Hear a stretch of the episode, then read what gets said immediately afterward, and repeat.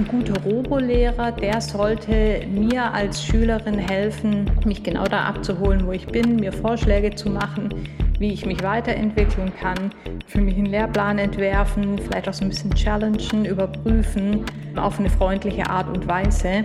Aber dass eben vollkommen klar ist, das ist quasi ein Roboter und alles Menschliche, das bespreche ich dann mit den menschlichen Lehrkräften.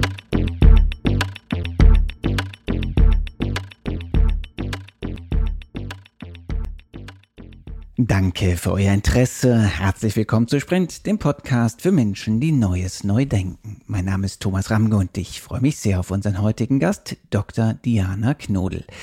Diana ist promovierte Informatikerin, Mitglied im Hochschulrat der Code University in Berlin und vor allem Gründerin von Phobis, einem Hamburger Startup, das Lehrerinnen und Lehrern mit Online-Fortbildung und KI-Werkzeugen dabei hilft, ihren Unterricht digitaler zu gestalten.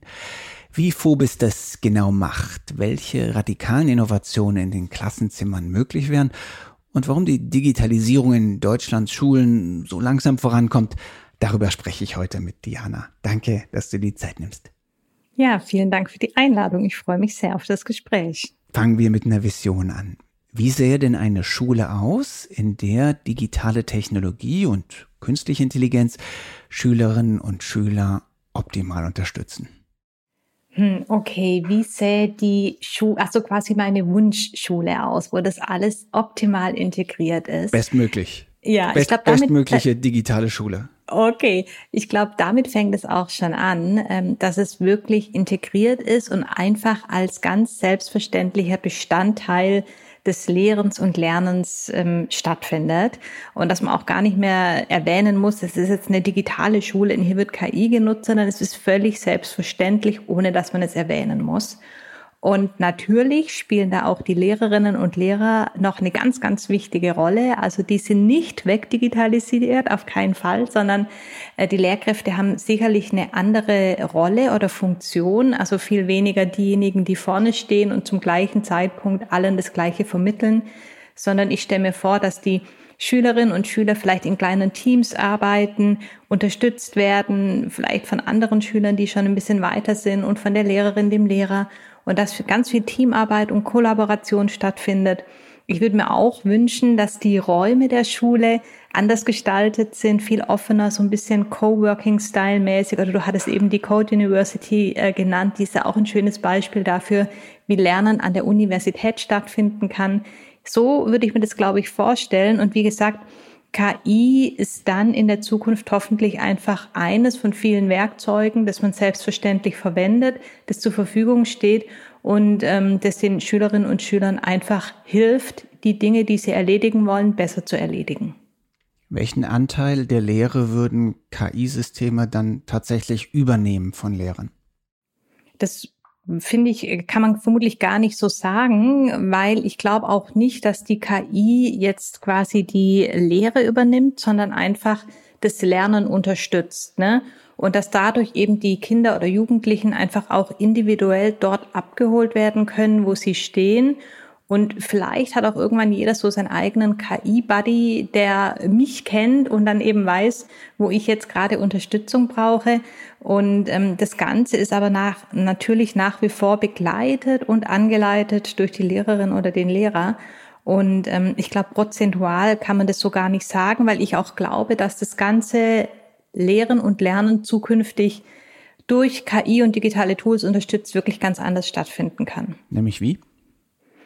Ja in dem quasi, was ich eben schon gesagt habe, eben ein bisschen individueller. Das heißt aber natürlich nicht, dass die Kinder allein mit Kopfhörern vor ihrem Laptop sitzen, äh, quasi wie in einem Silo, sondern dass die SchülerInnen gemeinsam in kleinen Teams arbeiten und eben unterstützt durch diese digitalen Medien und Tools, durch digitale Materialien. Es wird auch nach wie vor Bücher geben. Ich selber liebe auch quasi haptische Bücher aber dass man eben gucken kann, wo macht es Sinn, digitale Medien und Werkzeuge zu nutzen und die dann einfach auch selbstverständlich nutzt und ähm, die Lehrkräfte vielleicht auch nicht mehr immer individuell für eine Klasse verantwortlich sind, sondern in USA habe ich auch so dieses Team-Teaching kennengelernt, dass mehrere Lehrkräfte sich um eine größere Gruppe von SchülerInnen kümmert. Ähm, so kann ich mir das eben sehr gut vorstellen. Warum so zurückhaltend? Also wenn du sagst, die sollen nicht alleine vom Rechner sitzen, äh, ich meine, die Vorstellung, dass plötzlich sie Mathe lernen in einem spielerischen Zugang, fast das vielleicht fast so süchtig macht wie ein gutes Computerspiel, und diese Ansätze gibt's ja, ähm, da gehört es doch dann natürlich dazu, dass die Kinder alleine in diesen Lernwelten, in die digitalen Lernwelten sich reinsaugen lassen und da vorankommen, oder nicht? Auch, aber eben, wenn wir jetzt so über Individualisierung sprechen, ähm, meinte ich nur, dass es natürlich nicht so sein soll, dass die nur noch allein mit Kopfhörern vom Computer sitzen. Aber selbstverständlich, ich sehe ja gerade, was für einen äh, quasi Einfluss Minecraft auf, auf äh, meinen größeren Sohn hat. Wenn es solche Spiele gibt, die da, oder Lernprogramme, Angebote, die da, ich meine, bei Minecraft lernen die ja auch unglaublich viel, die Kinder. Ne? Das heißt, das ist ja auch Lernen, was da stattfindet. Ähm, aber wenn es da was gibt, was eben auch äh, quasi Mathe und Sprache und Geschichte, was weiß ich, vermittelt entsprechend ähm, und die da so gebannt sind, natürlich kann es dann auch stattfinden. Ich glaube trotzdem, dass in Zukunft auch eben gerade durch die KI und die Digitalisierung Schule ein Ort sein muss, wo eben genau dieses empathische, emotionale ähm, stattfindet, das Soziale, der Austausch, weil das Lernen an sich, die Wissensaneignung, die kann ja eigentlich überall im Minecraft-Spiel, im Mathe-Spiel und so stattfinden. Aber der Austausch darüber, die Reflexion mit anderen gemeinsam zu diskutieren, da wünsche ich mir eben, dass das in der Schule stattfindet als Raum der Begegnung. Wo gibt es denn weltweit gesehen Modelle, Inspirationsquellen, wo dieses, diese Form des digital unterstützten Lernens schon ganz gut vorgelebt wird?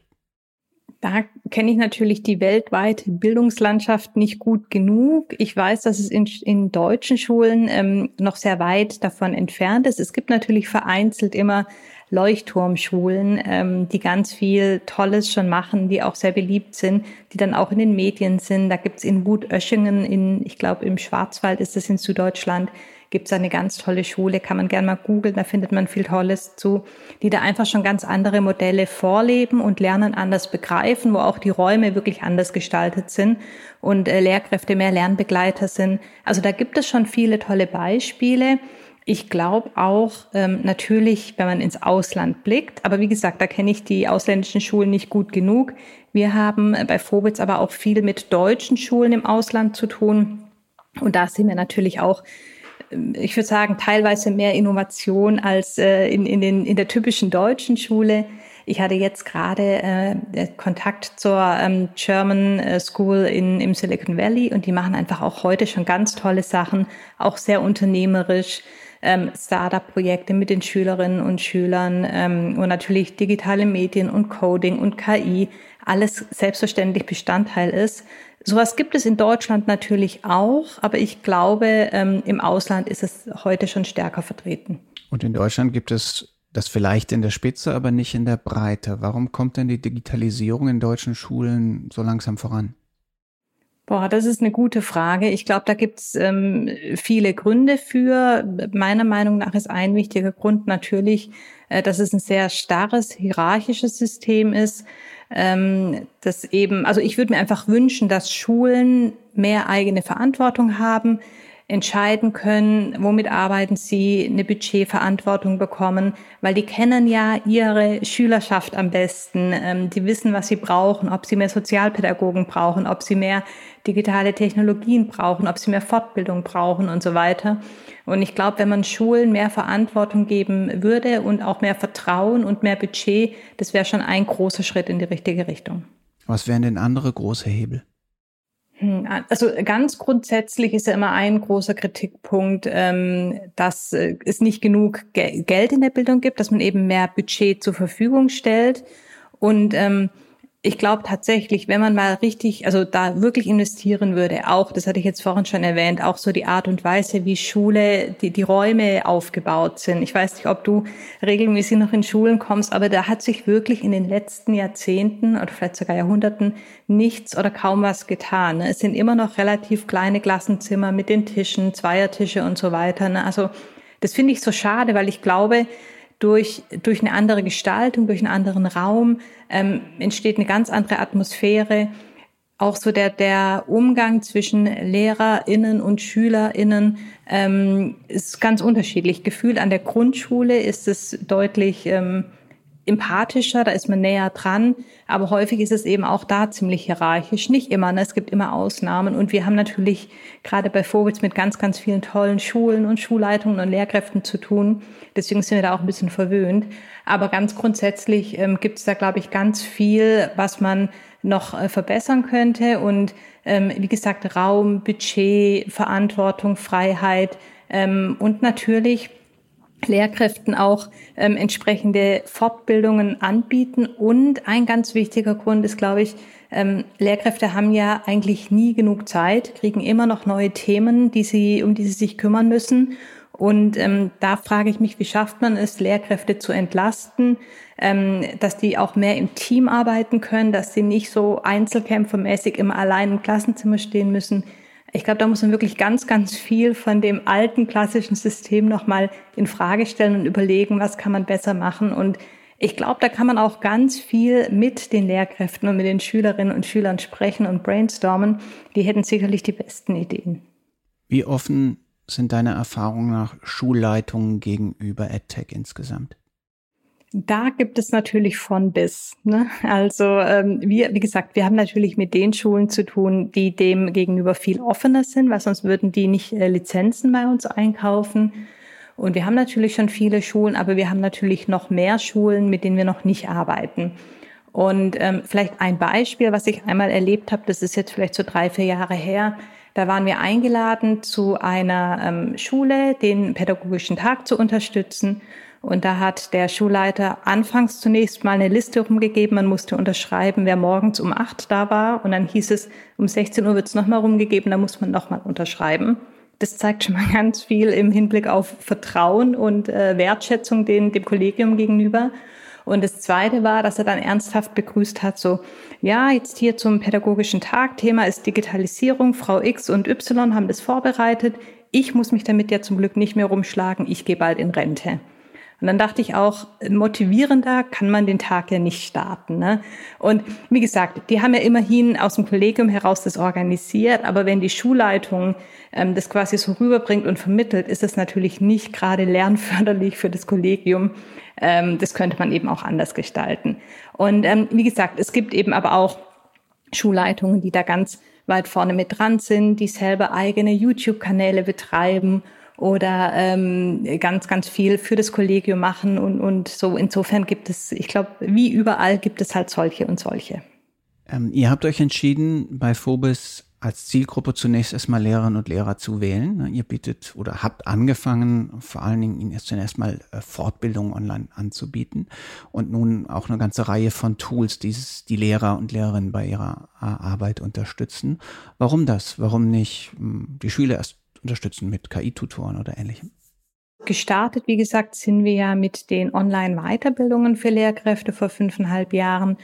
Und ähm, natürlich ging es uns auch immer um die Schülerinnen und Schüler. Wir hatten aber überlegt, wie schaffen wir es, die größte Skalierung hinzubekommen. Und ähm, um jetzt einfach nochmal ein bisschen zurückzublicken, auch so quasi historisch, wo Phobitz herkommt, ganz zu Beginn haben wir wirklich Workshops, Coding-Workshops für Kinder angeboten. Ne?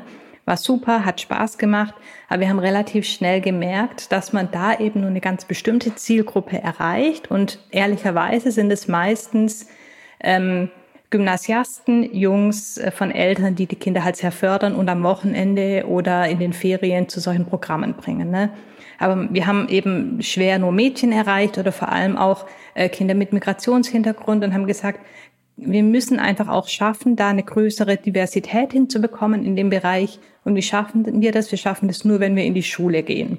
Jetzt können wir natürlich mit drei, vier, fünf oder auch zehn Leuten in Schulen gehen und Workshops anbieten. Aber das ist wiederum was anderes, als wenn man es wirklich schafft, die Lehrkräfte auszustatten mit Materialien, mit Fortbildungen, dass die das Thema selbstständig quasi in ihren Unterricht äh, integrieren können. Und so ist quasi damals die Idee entstanden.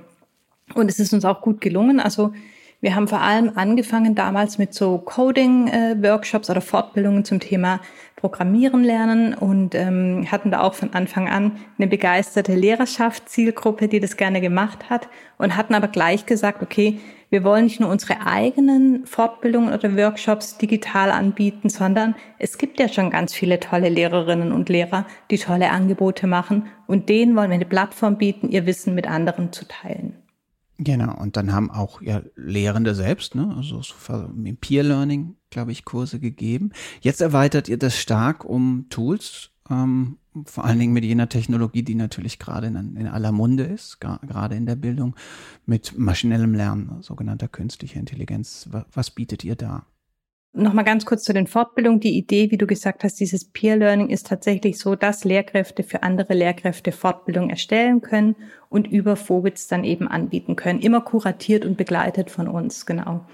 Und ja, ähm, dann das nächste waren eben, dass wir erstmal digitale Tools äh, angeboten haben. Das sind Dinge wie digitale Arbeitsblätter oder Pinwände oder digitale Tafeln äh, um, oder auch sowas wie Audio-Feedback, einfach um so digitale Helferlein, haben wir es genannt, für Lehrkräfte anzubieten, dass die einfach besser und einfacher und sicherer digitalen Unterricht gestalten können. Ne? Alles aus einer Hand, DSGVO-konform, nur ein Login, um auf die relevanten Tools zuzugreifen. Das war die Idee. Und ähm, damit sind wir gestartet, das kam gut an. Und dann kam ChatGPT und uns war vollkommen klar, dass wir es damit äh, nicht mit einem kurzfristigen Hype zu tun haben, sondern dass es einen absolut relevanten Einfluss auf Bildung haben wird.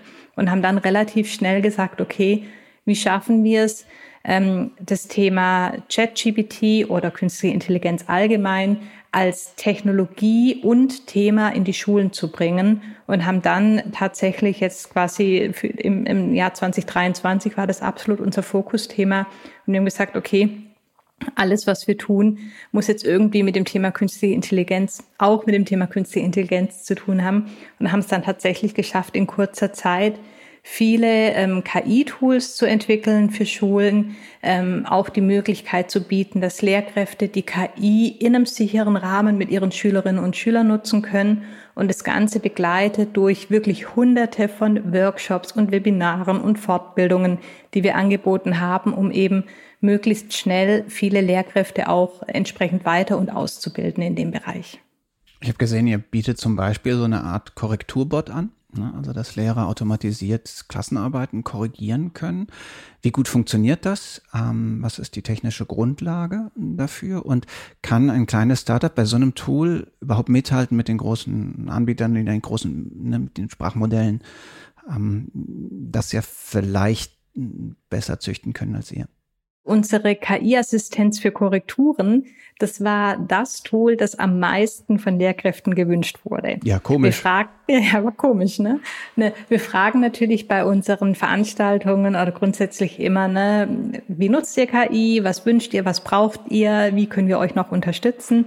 Und wirklich die KI-Assistenz für Korrekturen, die wurde so oft genannt. Und dann haben wir gesagt, alles klar, ähm, dann schauen wir mal, was wir da gemeinsam entwickeln können. Das sind wir natürlich immer sehr nah an der Zielgruppe dran, sprechen mit denen, ähm, holen uns Feedback ein, schauen den erste, äh, zeigen den erste Entwürfe ähm, und entwickeln das dann wirklich gemeinsam mit denen. Und ähm, da müsstest du jetzt natürlich die Lehrerinnen und Lehrer befragen, die das Tool nutzen. Aber das Feedback, das wir zurückbekommen, ist, dass es wirklich sehr, sehr gut funktioniert. Wir schreiben auch immer dazu, es handelt sich natürlich nicht um eine fertige Korrektur, sondern immer um einen Vorschlag. Und letztendlich muss die äh, Lehrerin oder der Lehrer dann entscheiden, ob er es eins zu eins übernimmt und was er davon noch anpasst. Insofern kriegen wir sehr, sehr gutes Feedback zur KI-Assistenz für Korrekturen. Und ähm, es gibt tatsächlich, zumindest im deutschsprachigen Raum, nicht viele Anbieter, die da so schnell so viele Angebote gemacht haben für Schulen und für Lehrkräfte. International ist es natürlich was anderes. Ähm, aber natürlich kann auch ChatGPT selbst, also oder OpenAI und, und die ganz großen Firmen können da auch entsprechende Angebote machen. Aber ich glaube, was wir jetzt auch gelernt haben in den letzten fünfeinhalb Jahren, dass diese ganz konkrete Ansprache der Lehrkräfte und wirklich für eine bestimmte Zielgruppe konkret zu entwickeln, wirklich was anderes ist, als einfach nur ChatGPT zur Verfügung zu stellen. Das ist ja ein sehr breites Tool, es ist wirklich für alle und für jeden Use Case funktioniert. Ne? Wir versuchen es eben immer ganz gezielt für die Zielgruppe Lehrkräfte und Schulen zu entwickeln und auch weiterzuentwickeln und sind da ganz eng im Austausch. Und ich glaube, deswegen ähm, haben wir absolut einen relevanten Platz ne, in, in dieser Landschaft. Und ich glaube auch, dass sich das weiterhin gut entwickeln wird. Da bin ich ganz optimistisch. Nun könnte man ja sagen, ähm, gut, dann müssen Lehrer ja kaum noch die äh, Kompetenz haben, äh, zu korrigieren. Welche Kompetenzen müssen denn Schüler weiterentwickeln, obwohl vielleicht eine KI diese Aufgabe besser kann? Also erstmal widerspreche ich absolut, dass Lehrkräfte keine Kompetenz mehr haben, zu korrigieren und zu bewerten, weil sie müssen natürlich das Ergebnis der KI einordnen. Ja, ne? ja. Wenn das, ich jetzt, und deswegen, deswegen mal braucht gucken, man wie viele das dann tatsächlich machen, wenn das richtig gut ist. Dann haben ja, wir ja immer diesen Effekt, ne? In dem Moment, wo wir wissen, wir können eine Aufgabe an äh, Tools delegieren, in dem Moment, wo wir den Eindruck haben, die sind richtig gut oder vielleicht sogar besser als wir, wird es ein Automatismus. Ja, aber ich glaube ja auch ähnlich wie ne, beim Suchen im Internet. Also ich muss ja immer noch mal gucken, ne, ist der Link relevant, ist es das passende Ergebnis und so. Und ich glaube, so wird es auch immer mit der KI sein. Und natürlich, klar, gibt es so eine gewisse Gewöhnung. Ich gehe von aus, es ist gut und dann sind vielleicht doch mal Dinge drin, die sind nicht so gut. Aber ich denke, das ist dann einfach auch Teil ähm, des Bewusstseins, des eben geschaffen werden muss, wie man mit KI zukünftig auch arbeiten kann oder nicht sollte. Ne? Also insofern hoffe ich doch sehr, und das macht mir natürlich auch immer klar, dass man eigentlich immer alles prüfen und checken muss, egal ob man schon 99 tolle Ergebnisse hatte. Es kann natürlich immer zu Halluzinationen kommen und so weiter. Ne? Ähm, genau. Und für SchülerInnen ist es natürlich genau das Gleiche. Auch die müssen da Kompetenzen entwickeln. Die müssen lernen und verstehen, wo und wie sie KI nutzen können, für welche Anwendungsfälle es Sinn macht, eine KI zu nutzen, für welche Anwendungsfälle es aber vielleicht keinen Sinn macht oder wo man da vielleicht andere Möglichkeiten finden muss. Und insofern ist das, glaube ich, für die Zukunft eine ganz wichtige Kompetenz, das gut einzuordnen zu können, mit dem Ergebnis gut umgehen zu können, alles wirklich kritisch zu hinterfragen. Und das Wissen dazu ist nach wie vor sehr wichtig, ne? gerade im historischen Kontext. Wenn man dann irgendwie eine wichtige Jahreszahl falsch übermittelt wird, muss man natürlich sofort erkennen und wissen, das ist nicht richtig. Ne? Wenn irgendwie Erster oder Zweiter Weltkrieg falsche Jahreszahlen rauskommen, das Wissen brauche ich immer noch. Und wenn ich es nicht habe, muss ich es eben unbedingt überprüfen, ob das alles so korrekt ist. Wird Rechtschreibung weniger wichtig? Kann die KI doch eh korrigieren.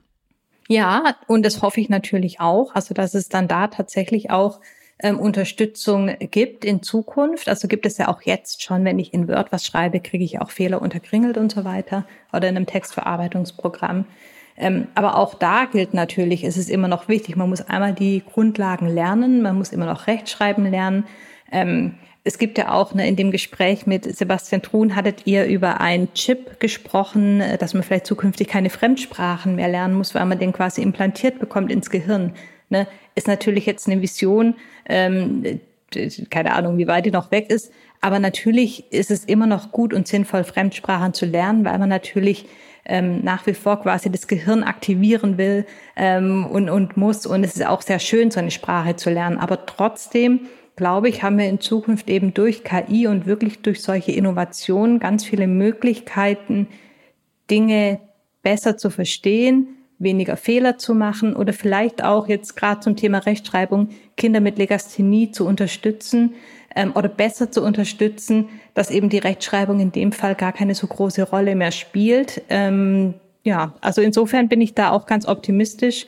Ähm, aber trotz allem findet natürlich nach wie vor Lernen noch statt und das find, dafür mache ich mich auch stark. Das finde ich auch sehr wichtig. Also es wird nie das Lernen und Lehren ersetzen, sondern ich glaube, es bringt uns auf eine andere Ebene, auf ein anderes Level. Auf welches Level?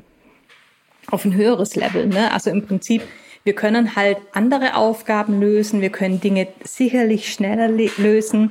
Gerade im Bereich Programmierung ne, wissen wir alle, SoftwareentwicklerInnen sind immer gesucht. Ähm, und da gibt es jetzt dann auch schon Prognosen, dass man, wenn man KI gut anwendet, bis zu 80 Prozent schneller ist. Ne?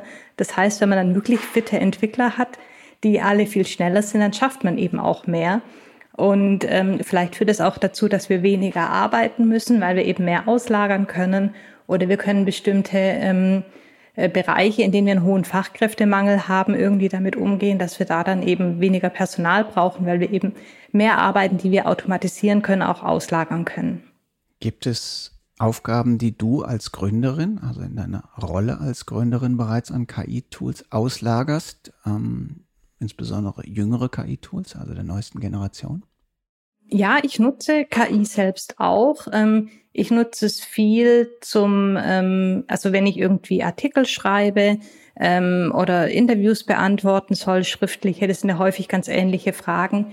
Da kann ich natürlich ähm, auf das Wissen, das ich quasi schon hab oder aus alten äh, Interviews und Artikeln drauf zugreifen und mir dann, also ich fange meistens an, einen Text zu schreiben und frage dann um Verbesserungen oder Vorschläge oder weitere Ideen und so weiter. So nutze ich das. Also so gerade viel für, für Texte, die ich schreiben muss, nutze ich es viel. Wir haben es tatsächlich äh, für unseren äh, Podcast, den wir auch machen, ähm, haben wir verschiedene Ideen gebrainstormt zu Ideen, wie der Titel lauten kann. Und letztendlich hat äh, ein Titel, der von ChatGPT vorgeschlagen wurde, in unseren Umfragen, die wir dann gemacht haben, gewonnen. Also auch für solche Dinge nutzen wir es. Und ähm, ja, also definitiv auf alle Fälle. Hast du ein eigenes Modell trainiert mit deinen eigenen Texten?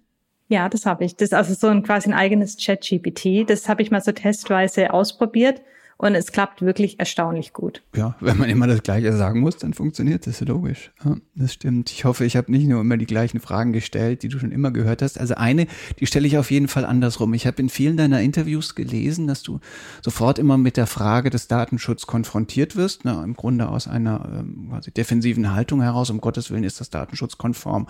Lass mich die Frage genau umgekehrt stellen. Kann es sein, dass die ewigen Diskussionen, ist das jetzt zu 100 Prozent datenschutzkonform? De facto Digitalisierung in der Schule stark ausbremst, äh, im Speziellen oder allgemeiner formuliert. Datenschutz eine klare Innovationsbremse ist, besonders ähm, im, im Schul- und Bildungskontext. also es gibt die DSGVO, die soll eigentlich europaweit äh, gelten. Trotzdem wird die gefühlt in jedem Bundesland nochmal anders ausgelegt. Ne? Also anstatt dass wir einmal sagen können, ne, so ist es und es ist gut, will jedes Bundesland nochmal mit uns extra sprechen, Termine machen, alles nochmal extra prüfen. Ähm, und die einen sehen das so, die anderen sehen das so. Und das finde ich einfach extrem anstrengend. Ne? Da hat man ja schon quasi eine eigentlich europaweite äh, Verordnung und dann muss man trotzdem immer noch individuell sich anpassen. Und ähm, das bremst natürlich Innovation aus, weil es einfach unglaublich viel Zeit kostet und letztendlich finden wir natürlich immer Lösungen und passen das auch dann entsprechend an. Ähm, aber ähm, ja, es ist, äh, es, es ist teilweise sehr anstrengend und ähm, ja, wie gesagt, es ist wichtig. Man muss aber, glaube ich, trotzdem teilweise auch einen pragmatischen Weg finden ähm, und auch überlegen, was braucht es, um wirklich eine sehr, sehr gute Bildung der Zukunft auch anzubieten. Und ähm, da wünsche ich mir manchmal, dass es zum einen neben den Datenschützer auch so eine Art Bildungsschützer gibt, der dafür sorgt, dass unsere Kinder die beste Bildung bekommen, die heute eben möglich ist. Wo steht ihr unternehmerisch? Was sind die nächsten Schritte, die ihr vorhabt? Also unternehmerisch ähm, stehen wir da, dass wir jetzt in Deutschland, glaube ich, also natürlich noch nicht äh, ausreichend genug bekannt sind, aber schon ziemlich bekannt sind, auch wirklich mit sehr, sehr vielen Schulen ähm, arbeiten. Wir haben, ähm, ich glaube, so um die 40 Prozent der deutschen Lehrer ähm, sind schon bei uns, kennen unser Produkt, nutzen unser Produkt, was uns natürlich sehr freut. Ähm, wir sind jetzt vermehrt auch im Dachraum unterwegs. In der Schweiz sehen wir gerade sehr viel Interesse. Und das nächste Thema ist, dass wir eben auch äh, international jetzt schauen. Also wir kriegen auch vermehrt Anfragen. Mit internationalen Schulen arbeiten wir sowieso schon zusammen und wollen jetzt auch äh, mehr Angebote auf Englisch anbieten. Also sowohl natürlich im Fortbildungsbereich, also dann Professional Development, aber natürlich auch die Tools und das KI-Thema. Und ähm, genau, damit beschäftigen wir uns gerade, ist sehr spannend äh, und macht auch nach wie vor sehr viel Spaß. Wie sieht es kapitalseitig aus? Habt ihr genug? Habt ihr ah, genug eingesammelt oder seid ihr auf Kapitalsuche? Äh, wir haben gar kein äh, Fremdkapital aufgenommen. Ähm, wir haben das Ganze quasi selbst finanziert und ähm, hatten dann tatsächlich äh, relativ schnell ausreichend Einnahmen, um uns selbst aus dem Cashflow zu finanzieren. Und wir sind profitabel und äh, können das auch weiterhin machen. Ähm, zumindest aktuell so, wie wir uns weiterentwickeln. Wir sind jetzt so knapp 40 Leute. Ähm, und ähm, genau, insofern sind wir da sehr zufrieden, wie es läuft. Toll. Du das VC-Spiel nicht mitspielen? Hört sich gut an. Ja. Wo glaubst du, wird die digitale Schule in Deutschland in fünf Jahren stehen? Wenn du dir die Entwicklung der letzten Jahre anguckst, bist du optimistisch, dass das Ganze jetzt mehr Fahrt aufnimmt oder äh, hast du Angst, dass wir in diesem mühsamen, trägen Tempo nur in Tippelschritten weiter vorankommen? In Klammern hoffentlich ersteres und wenn ja, was macht dich optimistisch? Ich sehe durchaus das, was passiert. Und ich sehe vor allem, dass es ganz viele tolle Lehrkräfte gibt, die wirklich engagiert sind und die sind auch diejenigen, warum das System überhaupt noch funktioniert. Ne? Also und das ist, glaube ich, das, was wir auch nicht vergessen dürfen. Und ähm, häufig werden Lehrkräfte ja sehr negativ und Schule und Bildung generell in den Medien präsentiert, aber es gibt eben auch ganz, ganz viele tolle Lehrkräfte. Und was wir jetzt sehen, ich bin jetzt ne, auch mit, mit AppCamps, mit meiner ersten Gründung seit äh, ungefähr oder knapp zehn Jahren wirklich in diesem EdTech-Bildungsbereich. Und wir sehen natürlich schon das, was passiert. Ne? Wir wünschen uns natürlich immer deutlich schneller, aber der Digitalpakt 1 ist jetzt zumindest äh, weitestgehend in den Schulen angekommen, dass die Schulen zumindest digitale Geräte haben, dass man Videokonferenzen machen kann. Es ist natürlich noch nicht so, wie wir es uns wünschen würden, dass alle Kinder den Zugang haben und alle die Möglichkeit haben, damit zu arbeiten. Aber ich sehe, dass was vorangeht.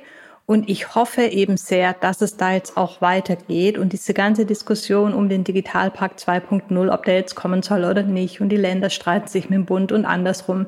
Das finde ich einfach unglaublich, und ähm, das darf einfach nicht sein. Ne? Also es muss völlig selbstverständlich sein, dass das Thema weitergeführt werden muss. Wir haben jetzt quasi den Grundstein gelegt. Und es ist ja erstmal nur Infrastruktur gewesen, das heißt äh, Internet und äh, ein paar Geräte. Und jetzt geht es eben darum, entsprechendes Personal auszubilden, ähm, entsprechende Software zur Verfügung zu stellen und auch wirklich mal zu überlegen, wie kann man auch digital mehr in die Schule bringen, nicht nur durch die Hardware. Und ähm, genau, fünf Jahre sind im Bildungsbereich sehr kurz. Also ich glaube, in fünf Jahren ähm, hat sich noch nicht so wahnsinnig viel getan, aber ich sehe schon, dass es eben vorangeht. Und ich hoffe sehr, dass wir jetzt auch bei dem Thema künstliche Intelligenz nicht wieder absolutes Schlusslicht sind, sondern dass wir jetzt versuchen, hier ein bisschen mehr vorne mit dran zu sein und ähm, zu schauen, wie können wir das in Deutschland äh, DSGVO-konform hinbekommen, da wirklich alle Schulen entsprechend auszustatten und auch weiterzubilden, die Lehrkräfte, ähm, um da jetzt einfach ja mitzuspielen. Ich habe verstanden, dass du nicht dran glaubst, dass äh, Robolehrer menschliche Lehrerinnen und Lehrer äh, ersetzen, aber was wäre denn die radikalste Innovation, die du im schulischen Kontext für sinnvoll erachten würdest? Okay, bei radikal dachte ich erst okay, aber ob es dann sinnvoll ist oder nicht, lass mich mal überlegen. Es sollte radikal unsinnvoll sein. Mhm, ja.